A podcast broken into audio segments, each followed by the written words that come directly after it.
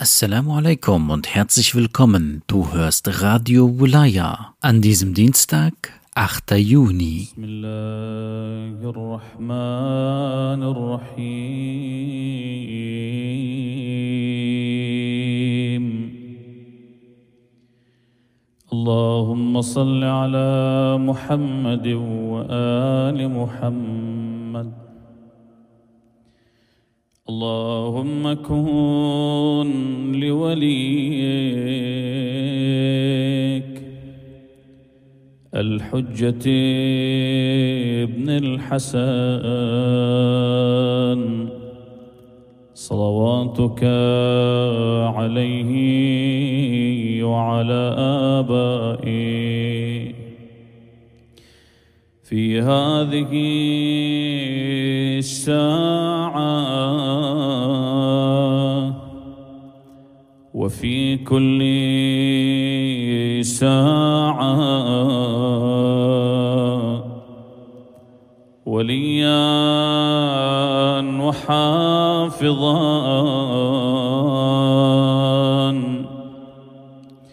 وقائدا وناصرا ودليلا وعينا حتى تسكنه أرضك طوعا وتمتعه فيها طويلا برحمتك يا أرحم الراحمين. اللهم صل على محمد وآل محمد.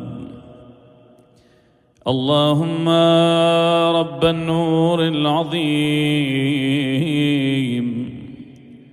ورب الكرسي الرفيع ورب البحر المسجور. ومنزل التوراة والإنجيل والزبور ورب الظل والحرور ومنزل القرآن العظيم ورب الملائكة المقربين والأنبياء والمرسلين. اللهم إني أسألك باسمك الكريم وبنور وجهك المنير وملكك القديم يا حي يا قيوم أسألك باسمك الذي أشرقت به السماوات والأرضون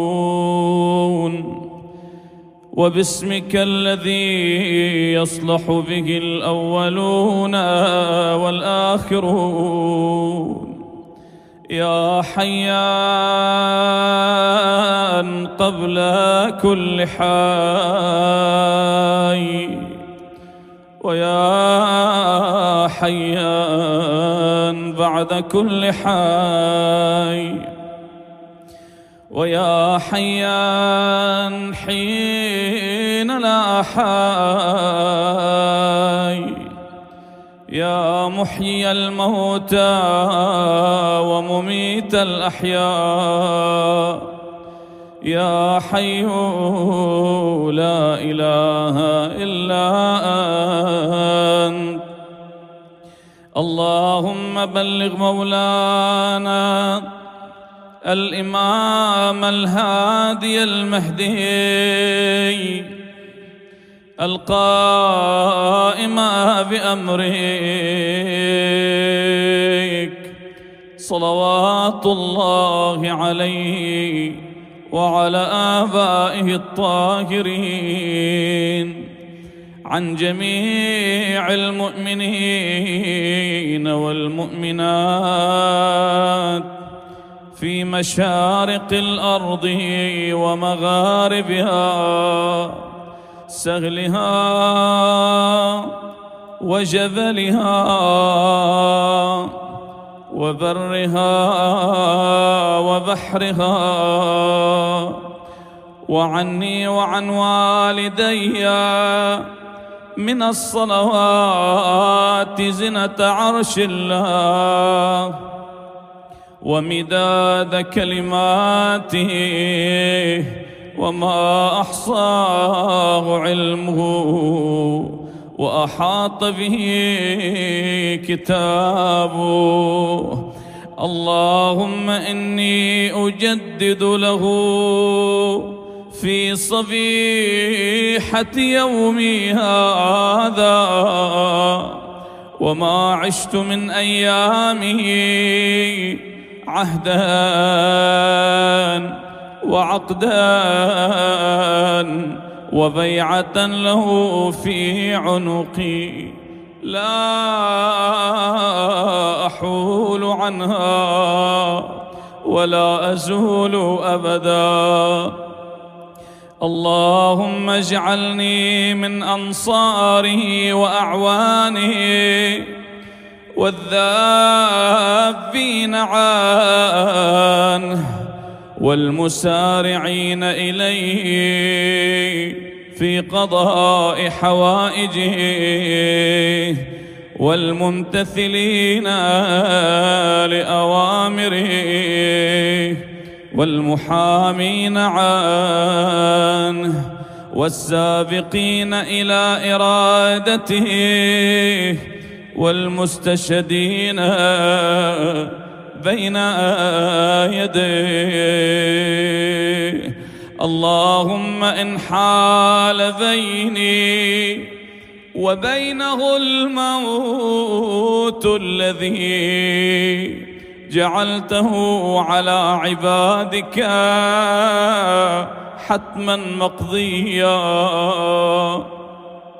فأخرجني من قبري مؤتزرا كفني شاهرا سيفي مجردا قناتي ملبيا دعوة الداعي في الحاضر والبادي. اللهم أرني الطلعة الرشيدة. والغرة الحميدة واكحل ناظري بنظرة مني إليه وعجل فرجا وسهل مخرجا وأوسع منهجا واسلك بي محجته وأنفذ أمره واشدود أزره وأعمر اللهم به بلادك وأحيي به عبادك فإنك قلت وقولك الحق. ظهر الفساد في البر والبحر بما كسبت أيدي الناس. فأظهر اللهم لنا ولياك وابن بنت نبيك المسمى باسم رسولك. حتى لا يظفر بشيء من الباطل إلا مزقا ويحق الحق ويحقق. واجعله اللهم مفزعا لمظلوم عبادك وناصرا لمن لا يجد له ناصرا غيرك ومجددا لما عطل من أحكام كتابك. ومشيدا لما ورد من أعلام دينك وسنن نبيك صلى الله عليه وآله. واجعله اللهم ممن حصنته من بأس المعتدين. اللهم وسر نبيك محمدا صلى الله عليه وآله برؤيته. ومن تبعه على دعوته. وارحم استكانتنا بعده. اللهم اكشف هذه الغمة عن هذه الأمة بحضوره وعجل لنا ظهوره. إنهم يرونه بعيدا. ونراه قريبا. برحمتك يا أرحم الراحمين. العجل العجل يا مولاي يا صاحب الزمان. العجل العجل. يا مولاي يا صاحب الزمان. العجل العجل. يا مولاي يا صاحب الزمان وصل اللهم على سيدنا محمد وآله الطيبين الطاهرين.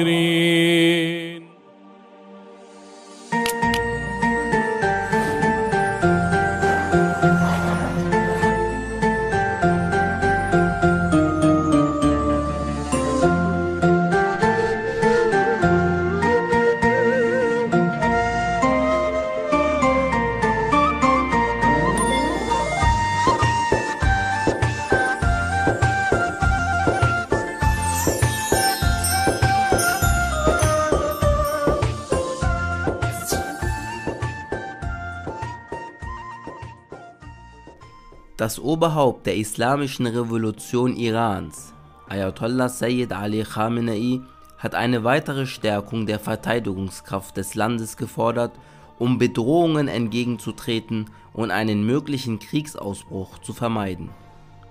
Iran hat es geschafft, seine Feinde zu Zitat lähmen, Zitat Ende, sagte das Revolutionsoberhaupt am Samstag in Teheran bei einer Versammlung iranischer Luftwaffenkommandeure und Luftwaffenpersonal. Ayatollah Khamenei sagte, die Islamische Republik habe als Reaktion auf die stets fortschreitenden feindlichen Maßnahmen gegen Iran ihre eigenen, Zitat, hochentwickelten, Zitat Ende, Verteidigungsmittel entwickelt. Ayatollah Khamenei vermerkte, Zitat, um den Krieg zu verhindern und den Bedrohungen ein Ende zu setzen, muss man stark werden. Wir wollen keine Nation bedrohen, sondern das Land vor Bedrohungen schützen. Zitat Ende. Über die Trump-Regierung sagte Ayatollah Khamenei, dass, Zitat, im Gegensatz zu Washingtons früheren Machthabern, die mit gewisser Verschleierung boshafte Ziele verfolgten, Kriegstreiberei, Aufruhr und die Gier der Amerikaner heute ohne Deckung stattfinden. Zitat Ende. Jedes Jahr am 8. Februar treffen sich Befehlshaber und Personal der iranischen Luftwaffe mit dem Oberhaupt der Islamischen Republik Iran, um die historische Verbindung der Offiziere der iranischen Luftwaffe mit dem verstorbenen Gründer der Islamischen Republik, Imam Khomeini, am 8. Februar 1979 zu markieren. Dieser Tag kennzeichnet einen Wendepunkt, der drei Tage später zum Sieg der Islamischen Revolution führte und das Schicksal des von den USA unterstützten Schah-Regimes in Iran besiegelte. الان همین چند روزه دو نفر از مقامات رسمی آمریکا تهدید نظامی کردند چرا تهدید میکنن چرا غلط زیادی میکنن میگه ما اگر چنین نشود چنان نشود ممکنه حمله نظامی به ایران بکنیم. اولا که غلط می‌کنید. ثانیا من در زمان رئیس جمهور قبلی آمریکا گفتم گفتم دوران تهدید می‌کردن اون وقتم گفتم دوران بزن و در رو تمام شده. اینجور نیست که شما بگید می‌زنیم و در میریم. نخیر پاتون گیر خواهد افتاد و ما دنبال می‌کنیم. بازی ادامه داره. هر شن صحنه تنها. درگیره های و هوی کوچه مشت بردست امروز میشه فهمید از خنده های دشمن. دستایی پشت پرده سربازهای رهبر موندن تو راه حیدر سربازهای رهبر موندن تو راه حیدر عمار داره این خاک عمری شعار دادیم ما عاشق جهادی. مختار داره این خاک مختار داره این خاک از فکر کاسه‌لیسی تا کیف انگلیسی از این تفنگ سرپر تا کودتای لبخند یا از نظام برده دستای پشت پرده. از خاج ریشه داری که با غرور و غیرت راشو عوض نکرده. منا الذلة هيهات منا الذلة تا اون که با تجاوز گورش رو با دو دستش تو خاک این وطن کند ما راهمون همینه با اهل ظلم تدبیر با اهل مهر لبخند هيهات منا الذلة هيهات منا الذلة با شور و با تلاطم تو دستمون همیشه شمشیر مستتتو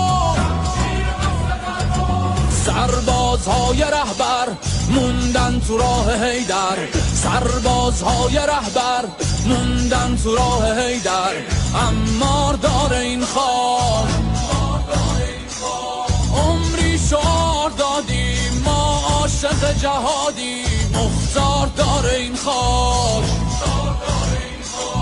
کوباه کارشینه پس آفریده میشه. تا که خبیس باشه. پس یک کلام باید یا سهیونیس باشه یا انگلیس باشه. إني أنا ابن أم بالحرب شجعتني إني أنا ابن أم بالحرب شجعتني بغض العدو قوت من ذاك أشبعتني من ذاك أشبعتني. إني أنا ابن أرض أعداؤها تخيب. أرمالهم سهام بقلبهم تصيب. بقلبهم تصيب. ننتظرن أمرا فليجدوا مفرا ننتظرن أمرا فليجدوا مفرا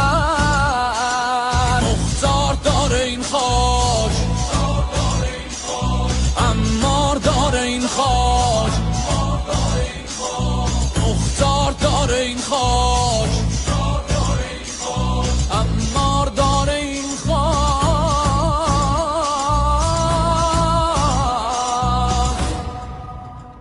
Vielen Dank, dass du Radio Wilaya hörst. Wir wünschen dir noch einen gesegneten Dienstag. Inshallah bis morgen. Assalamu alaikum.